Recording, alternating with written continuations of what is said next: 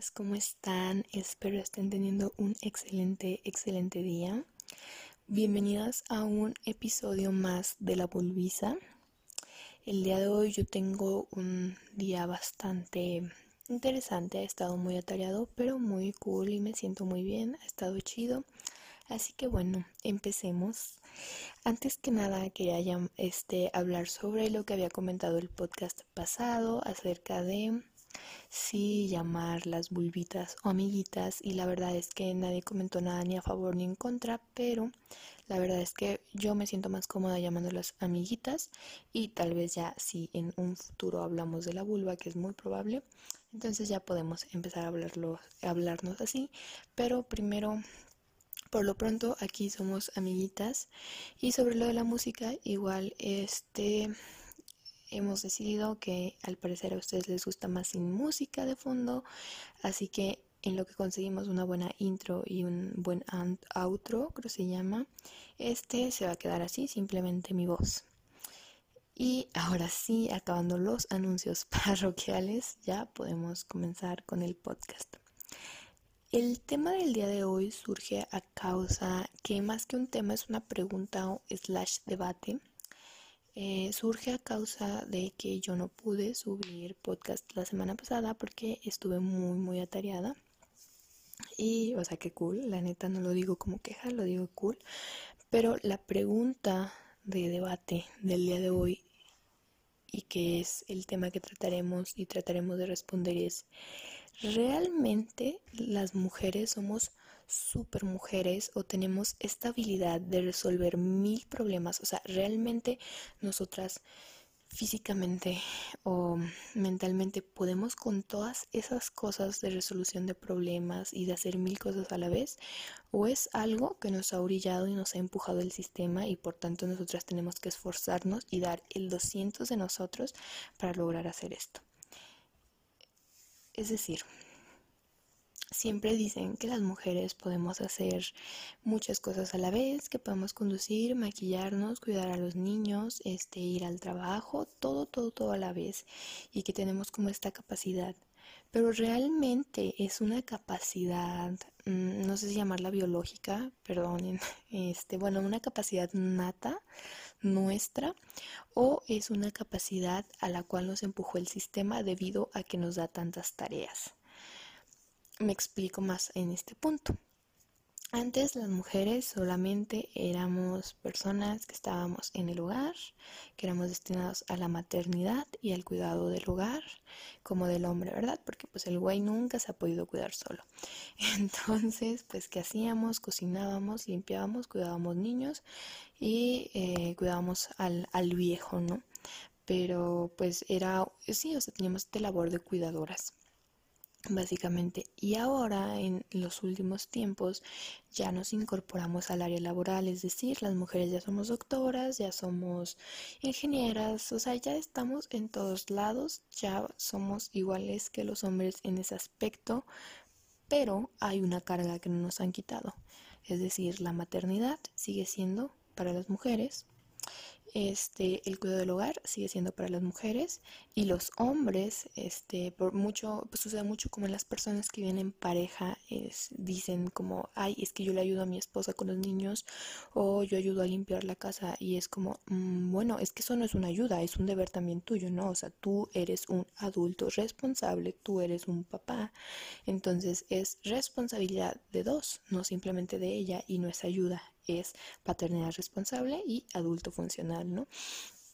Pero bueno, entonces en este sentido nos aplauden, incluso a veces hasta se burlan. He escuchado rutinas de comedia este, donde se burlan de, de, esto, de estas habilidades que tenemos, se supone tenemos las mujeres para hacer tantas cosas a la vez. Y, y la pregunta es, este, ¿sí es una habilidad nata o más bien es nuestros esfuerzos por rendir en todas estas áreas que tenemos que cubrir las mujeres. Este, pues creo que en mi opinión es que no es que nacemos siendo super mujeres o que nacemos pudiendo tener un equilibrio en todo y pudiendo limpiar, ser mamás, ir a trabajar, ser sociales, ir al gym. No, o sea, yo creo que es una exigencia del sistema. Nos forzan a incorporarnos laboralmente, pero no nos quitan la carga de maternidad, de el cuidado del hogar, etcétera. Yo no soy mamá, tengo 17, este, creo que estoy muy chiquita, no sé si más adelante quiera ser madre, pero por lo pronto en mi futuro cercano no lo quiero. Y no soy madre, em, no vivo con mi pareja, o sea, básicamente yo soy parte de una familia donde pues mis papás este, proveen dinero y ya pues o sea yo soy parte de, esta funcionalidad familiar verdad entonces no no no no vivo en carne propia esto que les estoy platicando, pero si vivo estos estragos, si lo veo a veces en mi propia madre, lo veo en tías, lo veo en familiares, lo veo en entorno cercano, incluso en amigas que son mayores, que ya son mamás. Entonces, por eso creo que es un tema que quiero tocar, que, que quiero debatir. No voy a contar mi experiencia porque no puedo contarles alguna, no la tengo aún, pero, y ni quiero tenerla, pero este pero sí creo que es algo que se debe de hablar y de este, visibilizar, ¿no? Entonces, a lo que voy es que eh, nos exigen demasiado, o sea, y, y, la paga a estas exigencias de más es un felicidades, un ay, es que eres una super mujer, o nos venden esta idea, ¿no? De que entre más funcional seas, mejor mujer eres, mejor mamá eres, mejor este en tu vida laboral eres, ¿no? O sea, entre más produzcas, entre más te esfuerces, entre más comprometas tu salud mental y física ante estas situaciones, eres más que los demás, ¿no? O sea, que las demás mujeres. Y si tú no eres tanto, entonces vales menos, entonces no eres tan buena en lo que haces, ¿no? Y, y, creo que eso se ve mucho, por ejemplo, en las mamás que muchas dicen, es que no creo que soy una buena madre porque no estoy todo el tiempo con mis hijos o así. Esta vez estaba, perdón, estaba platicando con una maestra mía, la cual es mamá, y, y me platicó que pues ella trabaja de 8 a, no sé, 4 o 3 de la tarde y tiene un hijo pequeño, está en primaria entonces, pues a las juntas de madres de familia, que generalmente son por la mañana, pues ella no puede acudir, ¿no? Porque ella tiene su horario de trabajo y generalmente va o su esposo o su mamá, o sea, la abuelita del niño, ¿no? Y eh, ella dice que, que, las mamás las juzgan mucho, ¿no? Es así como, mm, pues nunca aparece, las otras madres, no, mm, pues nunca aparece, incluso también los maestros así como que pues no se hace cargo de su niño y cosas así, y dice que para ella, o sea, eso es un, es un sentimiento de sentirse mala madre porque ella quisiera estar en todos lados con su niño, pero no puede, ¿verdad? Porque tiene un trabajo que cumplir y a la vez quiere rendir en su vida profesional. y a veces tiene el remordimiento de estar llevando una vida profesional chida porque es mamá y ella cree que debería estar solamente al pendiente de su hijo, pero que es muy difícil llevar este balance. Y en serio yo veo este también por ejemplo a mi madre ver cómo hace todos estos estas maromas para poder ser una buena madre para poder ser buena en su trabajo para poder desempeñarse en todos los ámbitos y todavía hay que darles tiempo para ir al gym y hacer yoga o sea yo las veo y obviamente las admiro pero también creo que siento este enojo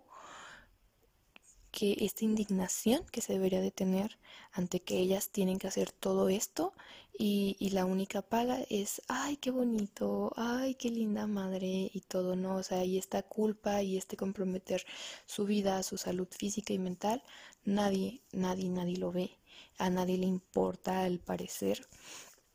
Y, y bueno, este, yo creo que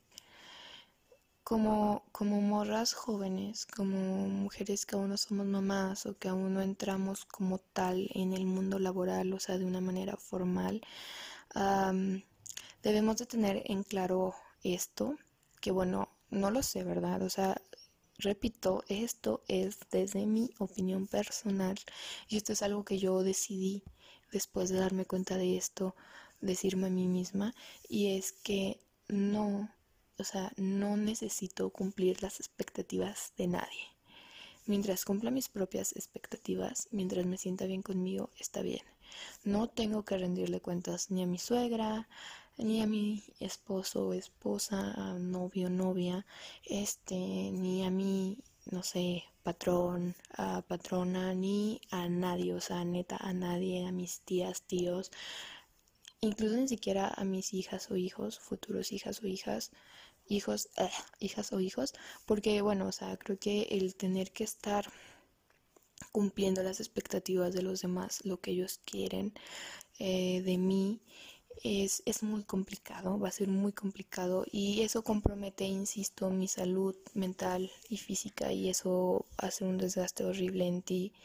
y al final creo que cuando te das cuenta estás sirviendo a todos menos a ti, no te estás escuchando. Entonces creo que sí, o sea, yo me he prometido esto y me he dicho mucho, casi como mantra, que en mi futuro no quiero comprometer estas cosas de mí y que si algún día comienzo a comprometerlas, retroceda un poco, escuche este podcast o vea a mi yo de 17 años aterrorizada por cómo es que las mujeres tienen que cumplir con tantas cosas, con tanta exigencia y los hombres son también a gusto, ¿no? O sea, y, van a decir, ay, siempre quieres meter rivalidad entre hombres y mujeres, pero es que es la verdad, o sea, neta yo veo a los hombres que para ellos es tan fácil escalar en el ámbito laboral, para ellos es tan fácil ser el buen padre llevando un regalo al niño cuando está ausente todo el día o llegando a la casa y siendo el papá salvador de la fiera esa que es la mamá que, que regaña y tiene que educar al niño, porque sí, o sea, creo que estar presente económicamente no es lo mismo que ser un padre responsable, ¿no? O sea, eh, llegar al final del día y y este y jugar con los niños después que, de que la mamá tuvo que bañarlos, darles de comer y educarlos, no creo que sea ser un buen padre, ¿no? Y al final los niños terminan viéndolo a él como la figura chida porque pues él no regaña, él no educa, ¿verdad? Pero quien se lleva toda la chinga pues es la mujer. Entonces sí, o sea, yo sí digo que eh, los hombres van por la vida muy muy a gusto en ese aspecto. No tienen que ser superhombres, no tienen que maquillarse en el carro porque tampoco se les exige ser bonitos, o sea, a ellos no importa si son bonitos o no. No tienen que ir a dejar a los niños a la escuela ni darles de comer a los niños ni hacer la comida porque pues ellos son hombres, supongo, es su única excusa. tampoco tienen que este chingarse el acoso laboral o este las trabas laborales que te ponen si, si, si eres joven y, y estás casada, por ejemplo, por si vas a tener hijos y luego que no te aceptan en este trabajo porque pues a lo mejor tienes hijos y no nos sirve si tienes hijos, ¿no? O sea, o te vas a salir de trabajar si tienes hijos o comprometer tu, tu carrera laboral por un embarazo, etcétera, ¿sabes? O sea, los vatos se la viven bien fácil, se la llevan bien chido y aquí no venimos a hablar de ellos, pero sí, sí creo que en este, en esta pregunta que me hice el día de hoy es este ver cómo, cómo es que que para ellos el mundo es más fácil porque es un mundo creado para ellos, ¿no? Es un mundo de hombres y nosotros en ese mundo de hombres nuestro orden era estar en la cocina, bueno, estar en el cuidado del hogar y de los niños. Y en el momento en que comenzamos a luchar y a exigir que nosotros también quisiéramos estar en el lado laboral y, y ser vistas como seres humanos, pues se nos incorporó, pero no en una forma este, no es la forma que nosotras deberíamos de estar en esta área, ¿no? Se nos incorporó con las limitaciones que teníamos antes y entonces tuvimos que este subir, o sea, sobreesforzarnos, sobreexplotarnos a nosotras mismas para cumplir con las expectativas y con los parámetros y el orden que tenían ellos, ¿no? Entonces ellos siguen siendo los chingones, los mejores, y nosotras aquí estamos de que a gata sobreexplotándonos, apenas este, comprometiendo todo lo que tenemos para hacer un poquito lo que son ellos y que se nos reconozca de que el pinche 20% de lo que se les reconoce a ellos, ¿no? Ay, entonces, amigas, no sé, creo que el día de hoy no hay una reflexión. porque es un debate abierto, porque simplemente dejé la pregunta en la mesa, di mi opinión, hablé un poco de esto, no hay un consejo, no hay una conclusión, yo incluso no he vivido tanto así estas cosas, he vivido limitaciones y he vivido discriminaciones, sí, también he vivido un poco de eso que es ser mujer y tener que sobre esforzarte para llegar a ser reconocido un poco como el hombre, sí, pero pues no, no he entrado a la vida adulta de una manera formal y entonces aún no sé muy bien cómo me vaya a ir. Pero bueno, dejo la pregunta al aire en el podcast. Este, les dejo mis redes sociales. En Instagram estoy como Lil Radfem, ahí es donde más respondo. En Facebook estoy bloqueada, pero estoy como Liliana Torres y en Twitter como Lil Patiabatos, pero neta no creo que Twitter no lo uso mucho. En Instagram, por favor, este dejo la pregunta al aire. Si alguien quiere dar su opinión, si alguien quiere contar sus experiencias, si si creen que me faltó algo, si creen que, que, no es cierto lo que estoy diciendo, no sé, o sea, neta, pues dejo